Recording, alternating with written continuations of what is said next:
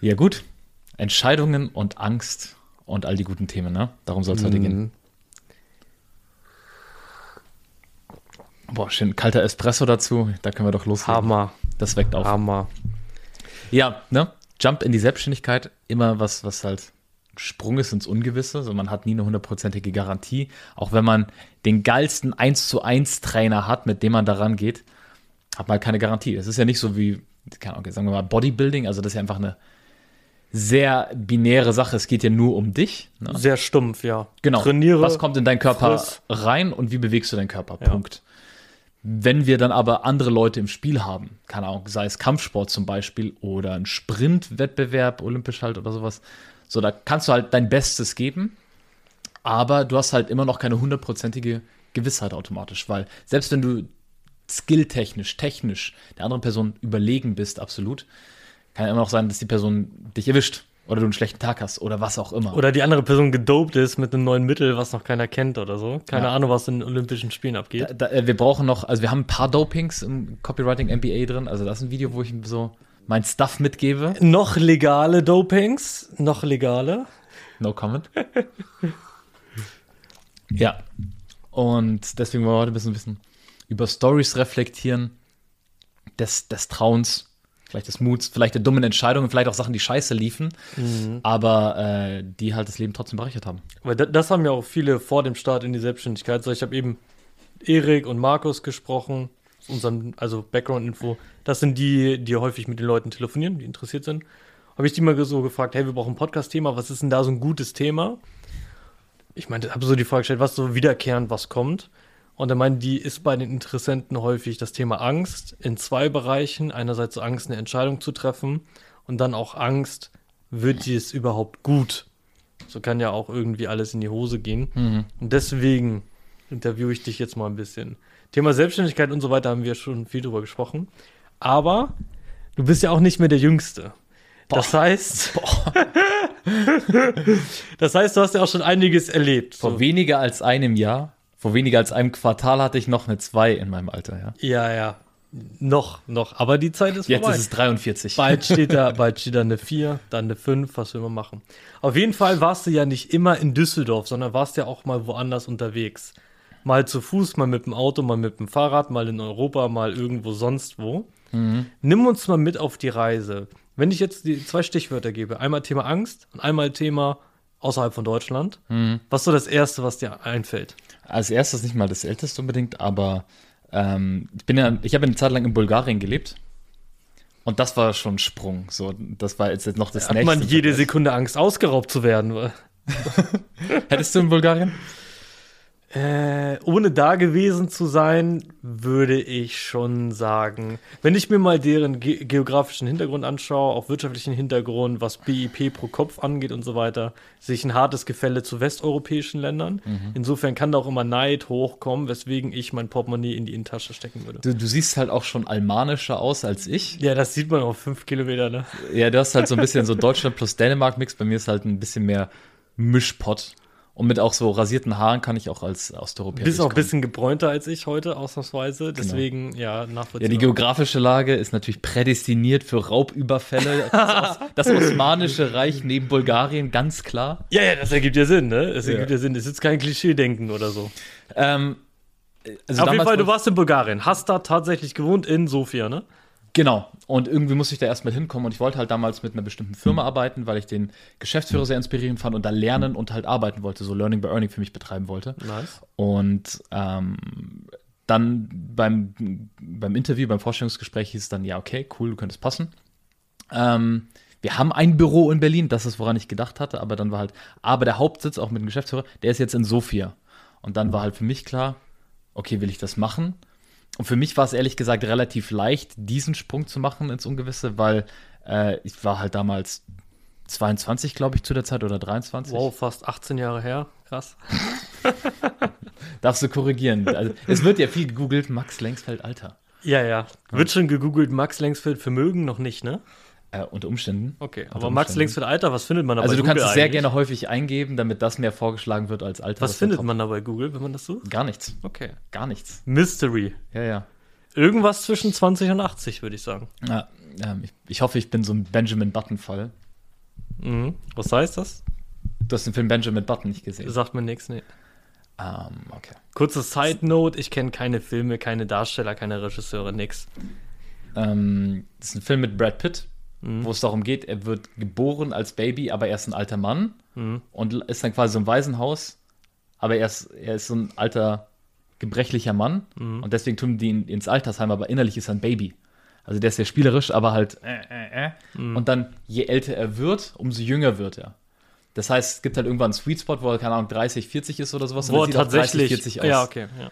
Und dann wird er aber zum Kind und ist eigentlich ein sehr reifes Kind. Und das wird dann ein bisschen freaky, bis er halt zu, zum Baby wird. Das heißt, er darf Auto fahren, obwohl er eigentlich ein Baby ist, Ähm, wenn er so 60 Genau. ist. Ja, geil. quasi. Aber die wissen ja, dass er ein Baby ist in seinem Umfeld, deswegen Okay, die okay. Insofern, lange Rede, kurzer Sinn, abgedriftet. Äh, vielleicht bin ich ein Benjamin Button-Fall, wir werden sehen. Aber wir lösen es einfach mal nicht auf, würde ich sagen. Wir waren, wir waren die, beim Entsche- Thema. die Entscheidung war halt nach Bulgarien zu gehen. Ja. Und wie gesagt, fiel mir recht leicht, weil ich war damals auch gerne viel am Rumreisen. Insofern, kleiner Einstieg, war nicht viel Überwindung. Es war für mich eigentlich relativ klar. Ich habe alle Möglichkeiten der Welt. Ich probiere das einfach mal. Okay, wäre für viele aber ein krasser Move sozusagen. Ich ziehe einfach mal nach Bulgarien. Kanntest du vor Ort wen neben der Firma? Nö. Ja. Ich war auch noch nie dort gewesen. Ich, ich vermute mal, Otto Normalverbraucher hätte dann schon mal mulmiges Bauchgefühl gehabt. ja, ich war halt davor schon in Russland gewesen. Mhm. Und ich war in Rumänien gewesen und in Kroatien und so. Deswegen war für mich das halt so Teil von derselben Mischpoke. Okay.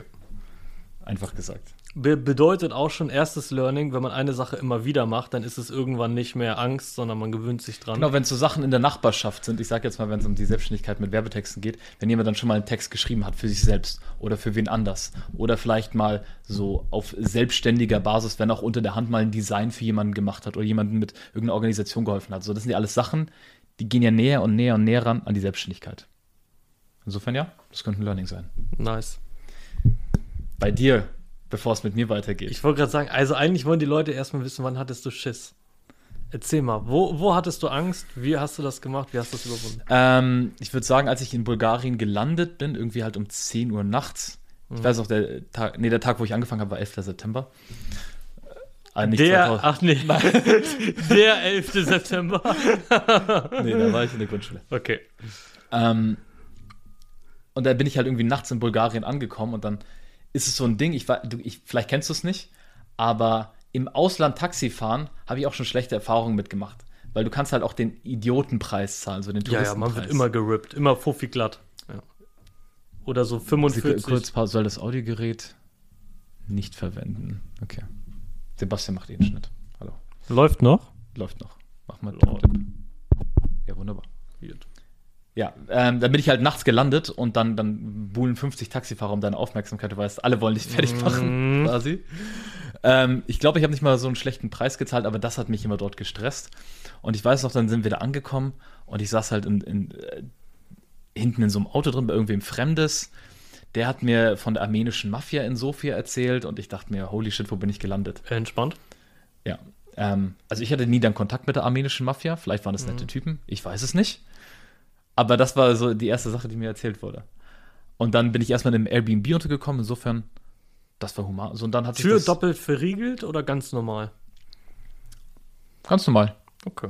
Ganz normal. Muss nur irgendwie mein, mein 30, 40 Kilo Gepäckkoffer, weil ich ja umgezogen bin mit dem, irgendwie in den fünften Stock hochschleppen. Aber da war ehrlich gesagt noch wenig Schiss. Schiss war dann auch so, den ersten Tag in der Firma zu haben oder sowas. Oder dann irgendwie eine E-Mail zu schreiben und Feedback vom Geschäftsführer zu bekommen. Oder einen Fehler zu machen und das einzugestehen oder solche Sachen. Also Angst mehr auf mentaler Ebene statt körperlicher. ja, safe. Okay. Genau. Aber das mal so als Einstieg. So was körperliche Angst angeht. Ähm, wie war es für dich, aus einem Flugzeug zu springen? Beschissen. Also als, als ich in Berlin gewohnt habe, dachte ich mir die ganze Zeit, irgendwie ein Fallschirmsprung wäre mal cool. Gegoogelt so, gab irgendwie fünf in der Nähe, keine Ahnung, Berlin ist halt groß. Einfach mal zu einem hingefahren und so einen Fallschirmsprung gebucht. Eigentlich völlig abstrakt, weil man zahlt, ich weiß gar nicht, was es kostet. Man zahlt, glaube ich, 300 Euro dafür, dass man sich halb einpinkelt. Ist irgendwie ein bisschen witziger Deal. Wahrscheinlich günstigere Wege, das zu machen. Ja, ja, würde ich jetzt auch mal sagen. Aber gut, fand ich mal ein witziges Experiment. Ding gebucht und dann ähm, fast forward auf diesem Landeplatz. Man ist immer auf so einem abgestandenen Flughafen mäßig, wo keine normalen fliegen. Und dann sehe ich das Flugzeug, was da um die Ecke kommt. was die Gruppe waren, so eine Gruppe, was waren wir, sechs oder acht Leute, was uns dann hochgeflogen hat. Und dieses Flugzeug sah original aus, als hätten wir das eben gerade zusammengebaut. So außen diese Bleche oder so, verschiedene Farben, teilweise solche Spalten da drin, irgendwie Nägel, die so halb raushingen. Schon sehr suspicious. So ein Also- alter Berliner Bomber. ja, also das Ding war noch nicht Erster Weltkrieg, sondern noch, keine Ahnung, Römisches Reich Zeiten oder so. Wirklich. Na egal, ich dachte mir, gut, wir haben ja einen Fallschirm. Insofern, wenn das Ding abstürzt, ich springe ja sowieso raus, ist ja egal. Also rein in den Laden. Dann das Ding gestartet, so richtig irre gewackelt, so richtig ehrenlos. Links, rechts, als wären Platten oder so. Wirklich das größte Scheißflugzeug, was ich je auf dieser Welt gesehen habe. Hatte auch keine Tür. Das heißt, man fliegt hoch und es hat keine Türen und der Wind ist natürlich relativ stark. Ach so, die sind einfach offen. Genau, die sind einfach Ich offen. dachte, das wäre geschlossen. Also du sitzt da, wie ich jetzt hier auf dem Stuhl und hier original links neben ist einfach offen. Fliegst halt hoch, Wind ist da relativ schnell. Wenn du die Schulter so leicht rausmachst, ist das wie so ein, wie so ein Schlag dagegen, dieser Gegenwind. Immer noch ganz entspannt. Wie gesagt, wenn das Ding abstürzt, ich habe einen Fallschirm, passt schon. So, dann kommt halt oben der Moment, dann zieht so ein Flugzeug so, so ein, zwei Runden, checkt so, ist da gerade irgendwie so ein Windzirkel oder kann man jumpen. Und dann sitzt man da halt, wie an so einer Kinderrutsche quasi, an diesem Ausgang musst ja immer gesetzlich, darfst ja nicht alleine springen, sondern brauchst so einen anderen, äh, andere Person, wo du dran klebst. Wie heißt das? Keine Ahnung. Dein Aufpasser. Ja, ja, Aufpasser. Dein Papa Bär. Irgend so ein Fachbegriff. Auf jeden Fall sitzt du dann da. Und warst dann hier rangekettet. Ja, genau. Und dann wie an so einer Wasserrutsche hast du dann oben so Griffe, ziehst dann einmal so dran und fliegst dann raus. Hatte ich da Schiss in dem Moment? Ja. Aber der Schiss war nur so fünf Sekunden vielleicht. Danach war es einfach scheiße, weil extrem kalt, ultra Gegenwind und es klemmt an den Eiern. Dieses Ding, wo man drin Mhm, hängt. Klar. Ja, gut, dann hing man da halt, tat alles ein bisschen weh, war alles ein bisschen ätzend, kleiner Adrenalinkick, aber worth it. Würde ich jetzt nicht nochmal machen, aber ich finde, einmal machen ist schon geil. Ja, kann ich nachvollziehen. So mehr, mehrfach brauche ich das auch nicht. Mhm. Bei mir war es nur anders. Also ich bin in Miami äh, vor circa einem Jahr äh, aus dem Flugzeug gesprungen, weil war da auf einer Mastermind mit ein paar anderen Unternehmern und eine, der war halt so zertifizierter Freispringer, Skydiver oder sowas. Also der Ja. durfte alleine rausspringen, Ah, hatte okay, auch so krass. seinen eigenen Stuff dabei. Ja. Der ist dann halt mit einem Backflip raus. Mhm. Äh, ich hatte auch einen, einen Typen dranhängen, aber da war es nicht, dass man sich oben festgehalten hat, sondern man saß so am Rand und dann sollte ich mich nach hinten lehnen, so dass ich nicht irgendwie mit dem Kopf irgendwo andetsche oder sowas. Und dann einfach so da war hängen und auf einmal ist der dann nach vorne und ich muss mich einfach da so komplett entspannen. Und ich finde, also man hat am Anfang dieses Fallgefühl, ne? Aber dann ist es erst, dann ist einfach als wird nichts passieren, so als hättest du einfach einen krassen Wind im Gesicht, Ja. weil die Erde nicht so merkbar viel näher kommt. Mhm. Hattest du so eine Brille auf oder nicht? Klar. Okay, ich? wenn ich mich recht erinnere, das ist jetzt, keine Ahnung, zwei, drei Jahre her, dann hatte ich keine Schutzbrille auf oder sowas. Irgendwo existieren noch Fotos, müsste ich mal nachschauen. Aber so Augenlider flachen. Wenn, wenn ich mich daran zurückerinnere, dann tat das wirklich im Gesicht weh, dieser krasse Gegenwind in den Augen, so wenn die Augenlider sich so leicht abheben. Ja. Aber das ist ja auch, wenn man sowas macht, das Feeling danach, das ist ja eigentlich das, worum es geht. Also das in dem Moment will wahrscheinlich eigentlich keiner, aber das Feeling danach ist halt nur geil, wenn du dich vor überwunden hast. Mhm. Und das ist ja auch so ein bisschen die Definition vom Glück, Überwinden von Hindernissen. Wenn man danach sagen kann, ich bin aus einem Flugzeug gesprungen, das ist halt der Flex, wofür man die, was weiß ich, 300 Euro Zeit oder so. Ja. Hattest du mal ein Nahtoderlebnis, wo du Angst hattest? Ähm, ich bin in Indien viel Motorrad gefahren Mhm. und da hat man schnell mal so ein Nahtoderlebnis, weil die Straßen da halt absolut räudig sind häufig. Also das heißt Löcher in der Straße oder Hunde auf der Straße oder Kühe auf der Straße. Und die Motorräder sind jetzt auch nicht immer frisch TÜV geprüft, oder? Ja, das sowieso nicht. Also ich hatte ein gutes, so eine Royal Enfield, die sah Okay, stabil aus. Ich hatte da nie Probleme mit. Ähm, aber ich war auch jetzt kein geübter Motorradfahrer, sondern ich habe mir halt einfach das Motorrad geholt. So. Und dann sieht man es jetzt nicht so eng in Indien. Ähm, also ich war da 2014, also zehn Jahre her. Und also ich hatte einen kleinen Unfall Mhm. einmal. Ich wollte ich wollte sie überholen, bin dann weggerutscht, irgendwie ein bisschen auf die Seite geflogen. Okay. Und ich dachte mir dann einfach, Alter, ich bin irgendwo im Nirgendwo in Indien. Mhm. Was macht man mit so einem Unfall jetzt? Handy und so vor einer Dekade und Netz in Indien war auch noch nicht so verbreitet, ne? Sollte man meinen, aber ich hatte Spotify Premium am Laufen mitten in Timbuktu. Das gab's zwei. Okay, krass. Ja, gut, das Ja. schockt mich jetzt. Ja.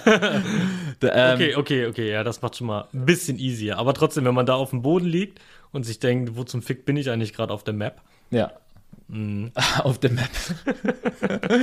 äh, ja, ich glaube, ich glaub, der beschissenste Moment, also es war jetzt nicht Nahtoderfahrung, aber so Existenzangst halt an der Stelle, ähm, war ein bisschen längere Story, weil eine Basic-Regel in solchen Ländern ist, gib dein Pass nie aus der Hand. Ähm, ich habe das naiv trotzdem gemacht, weil äh, ich das als Pfand abgegeben habe für das Motorrad. So, ich kann nachvollziehen, dass man als Inder da irgendein Pfand möchte, wenn man so eine paar 10.000 Euro werte Maschine an irgendein Random abgibt. Und dann ähm, bin ich halt mit dieser Maschine losgefahren und war so einen Monat halt unterwegs, halt hatte nur eine Farbkopie von meinem Reisepass dabei. Was später dann halt problematisch wurde. Weil ich bin dann halt so die Küste runtergefahren, so für diejenigen, die es kennen, ähm, von, von Goa an der Westküste, dann Richtung Süden. Ach da, ja, ja. Schöne Strecke, schöne Strecke. ja. Ähm, genau. Durch Karnataka und so weiter. Hm, ja, ja. Und erstmal hatte ich kein Problem damit, Unterkünfte zu finden. Aber ich hatte dann halt irgendwie die Angewohnheit, so lange Strecken einfach fahren zu wollen. So, ich bin einfach den ganzen Tag durchgefahren, habe kaum Pausen gemacht, weil ich halt irgendwie geil fand, Strecke zu machen. Plus Spotify Premium hat gereicht. also das ging gut.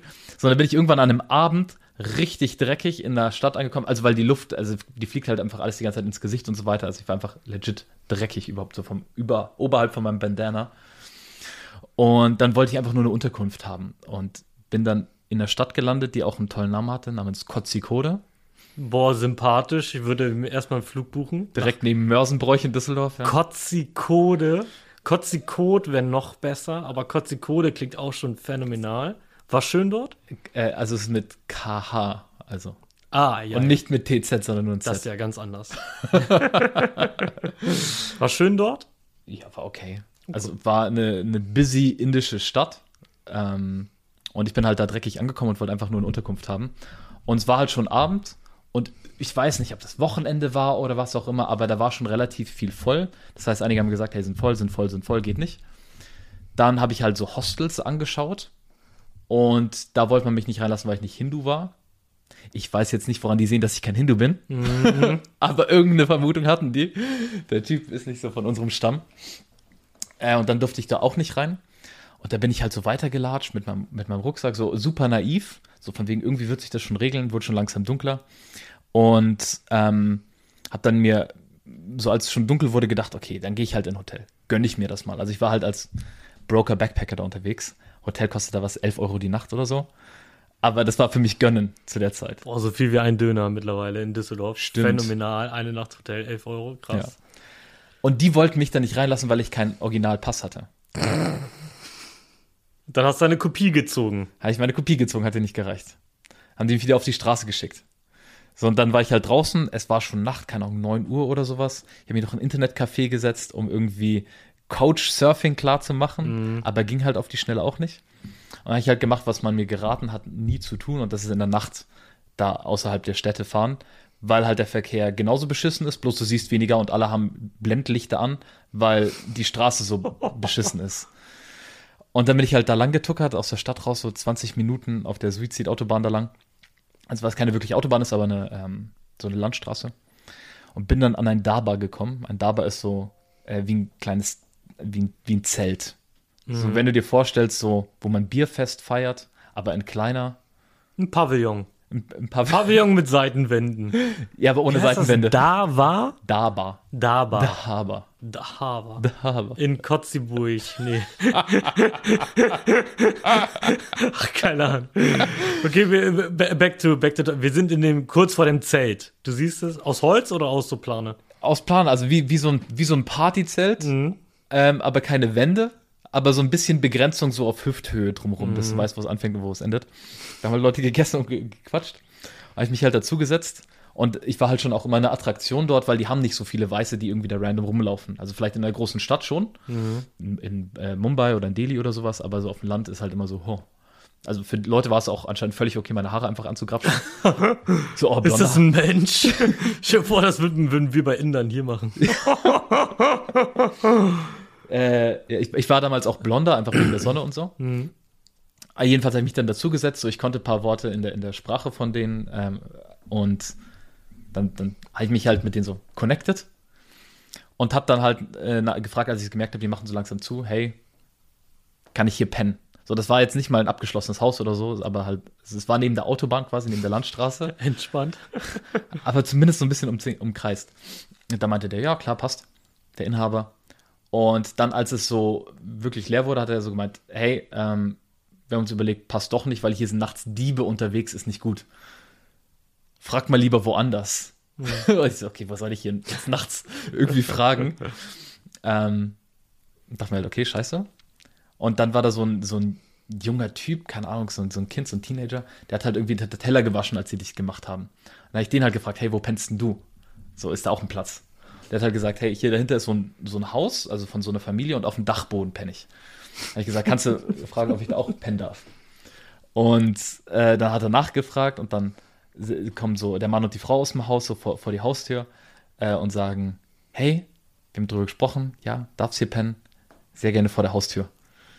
Also nicht mehr im Haus, sondern auf der Veranda so vorm Eingang. Räudiger Hund, ja. Wie ein räudiger Hund, genau.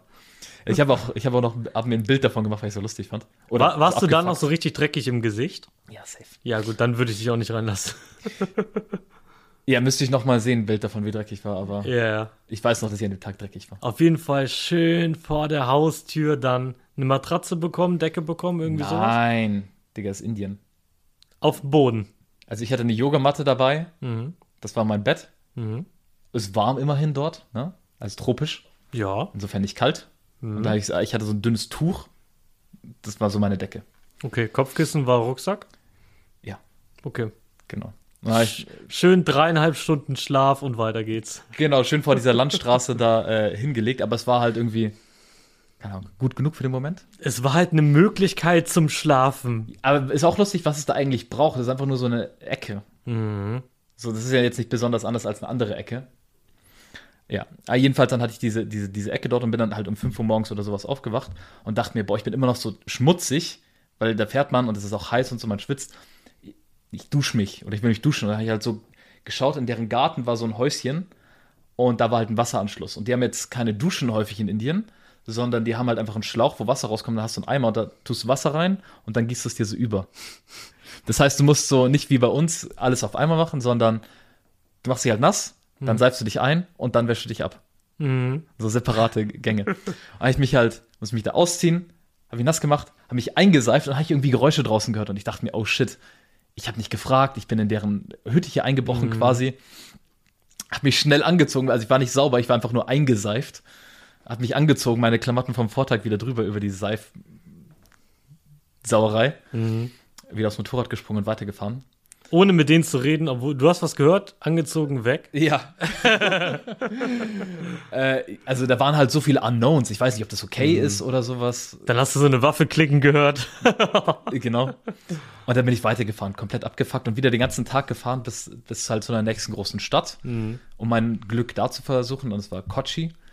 Ähm, und ja, alles hängt mit Coda da. herrlich, herrlich. Und dann, dann war halt gerade Sonnenuntergang dort, also der Tag, der Folgetag ging halt auch vorbei und ich saß dann da so in so einem Park rum und dachte mir so, was, also es war wirklich ein Lowpoint für mich zu der Zeit in meinem Leben. So, was zur Hölle mache ich hier für eine Scheiße?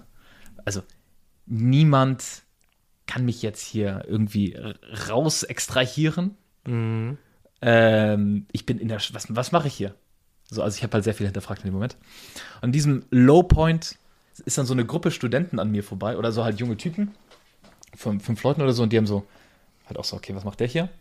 Jo, was geht? Haben, haben mich halt angequatscht und dann haben wir halt geredet, ich habe denen meine Situation beschrieben, das mit dem Pass, das halt schwierig ist mit der Unterkunft.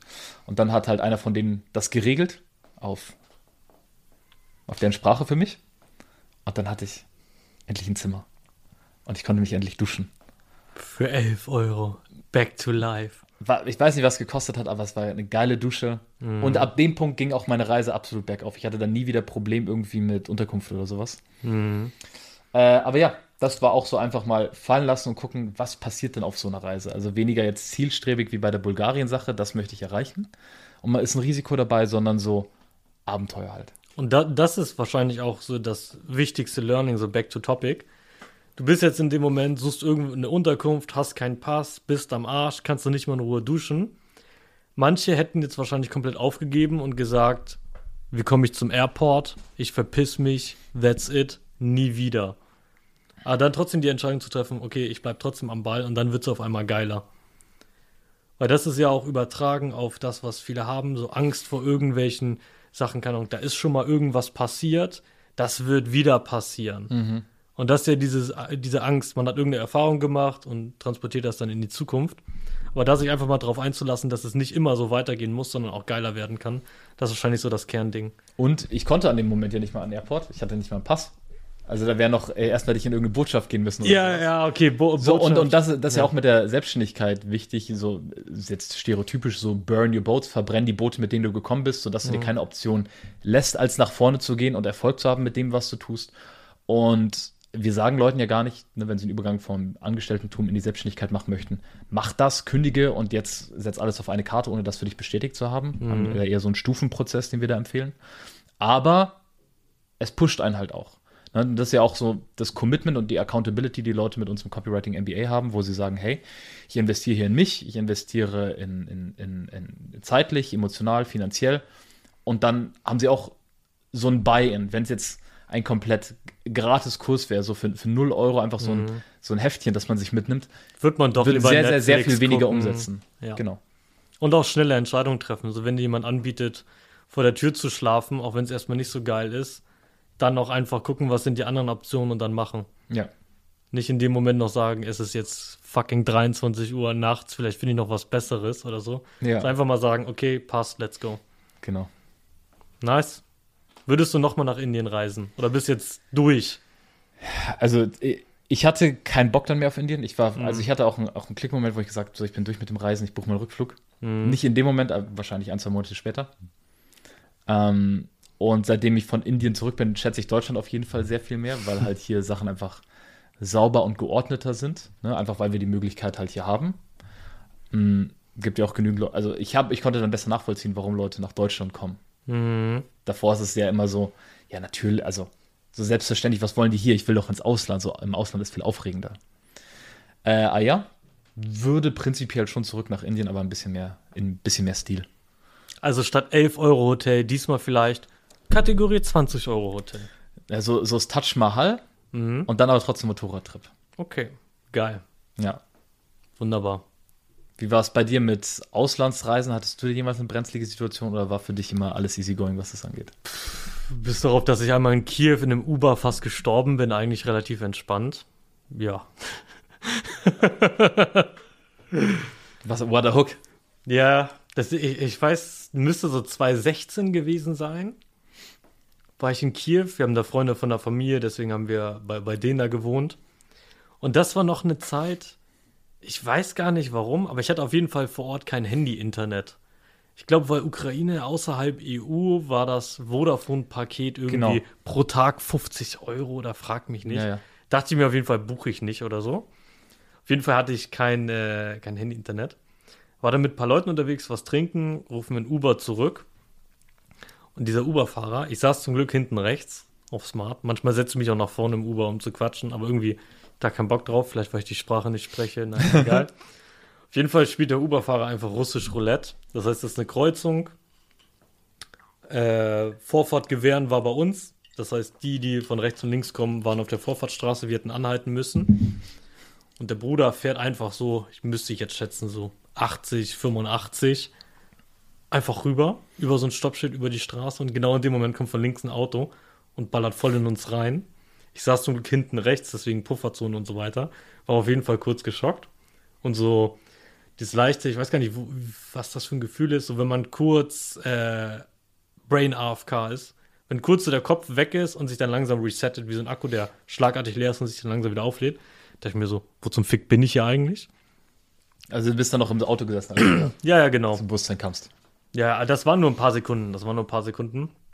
Weil in dem Moment, wo so ein Auto da reinfährt, bremst ja alles, das Auto verschiebt sich dann und dann klatscht mit dem Kopf vorne gegen. Und der Gurt mit dieser Sicherungshalterung hat da irgendwie nicht funktioniert, aber ich hatte den Gurt an. Ich hatte den Gurt an.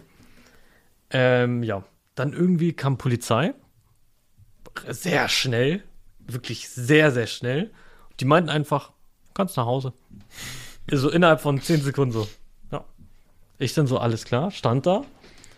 Da musste ich erstmal nervositätsmäßig hinter den Busch pinkeln, obwohl die Polizei daneben stand, aber es war wirklich dringend, keine Ahnung. aber hat keinen gestört. Dann war ich auf jeden Fall da und dachte mir so, okay, was mache ich denn jetzt? Hab so mein Handy gezückt, so Standard auf Google Maps, dann fällt mir auf, ach ja, kein Internet.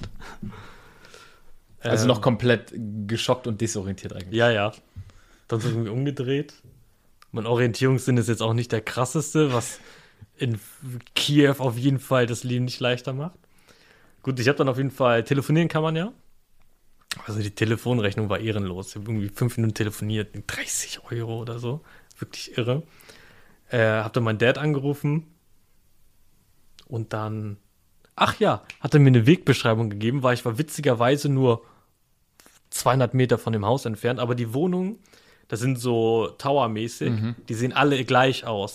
Das heißt, wenn man ganz neu ist, ich wusste jetzt nicht, ist das jetzt der, wo wir drin sind, oder ist das ein anderer, keine Ahnung. Konnte dann auf jeden Fall um die Ecke walken. Er hatte auf jeden Fall ein bisschen Kopfschmerzen. Dann haben wir einen Wodka aus dem Gefrierfach gezogen, drei, vier Shots gesoffen, bisschen was gegessen, habe ich geschlafen, dann war eigentlich auch gut, ja, habe ich das vergessen. Ja, Thema durch. Du wirst perfekt nach Bulgarien passen.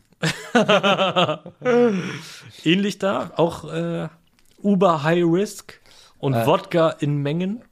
Ähm, also die trinken eher Rakia, was so, was so halt so ein Schnaps ist. Mhm. Auch so ein transparentes Zeug, ne? ein tra transparente, transparentes Getränk, ja. Ja. Wie Wasser. Genau. Äh, ja, also da auch häufig, dass das Taxi der Anschnaller nicht geht oder dass die als extra Service quasi so diesen Anschnallkopf abgemacht und eingesteckt haben, damit es nicht piepst und du dich nicht anschnallen musst. Mhm. Oder kriegst so einen komischen Seitblick, wenn du, wenn du dich anschnallst in dem Taxi, weil der Taxifahrer so sich denkt, so, vertraust du mir nicht? Was ist das Problem? Mm, ja. Ähm, okay, aber das hing bei dir in dem Moment jetzt nicht wirklich mit einer Entscheidung zusammen, so dich auf dieses ähm, Angsterlebnis einzulassen. Ja, aber so im Nachhinein. Ich habe danach ein Jahr bin ich kein Uber gefahren. Also ich habe Uber einfach gemieden. Mhm. Weil die Leute haben ja keine Ausbildung. Es könnte ja sein, dass wieder so ein Holzkopf da fährt und mich halb umbringt Mhm. oder so. Und da war da, bin ich halt Taxi gefahren oder habe mir selber so ein Carsharing-Auto gemietet, je nachdem. Also deutsche Taxis Ja, anstatt random Ubers. Ja. Okay. Und das hat wirklich so, also schon so ein Jahr gedauert, bis ich wieder regelmäßig Uber gefahren bin.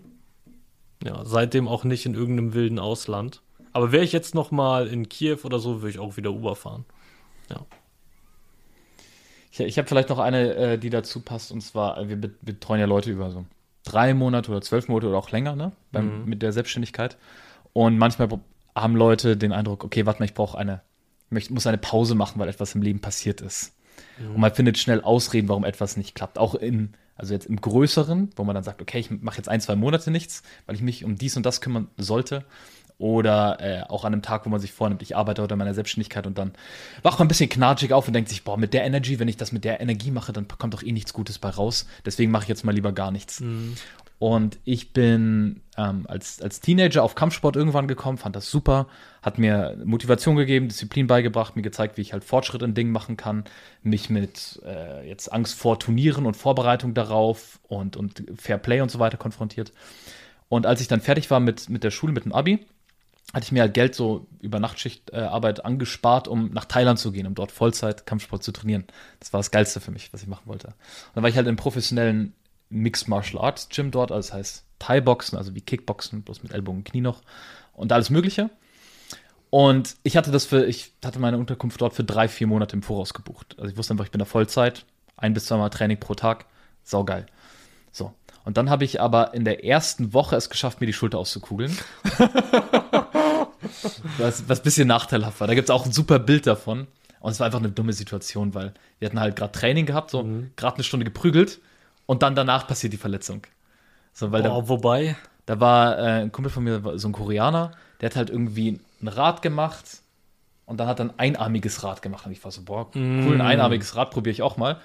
Und dann habe ich halt so angesetzt, aber der Boden wurde gerade frisch gewischt von, von, der, von der Putze dort, weil nach dem Tra es ist halt dort ultra heiß, ultra schwül.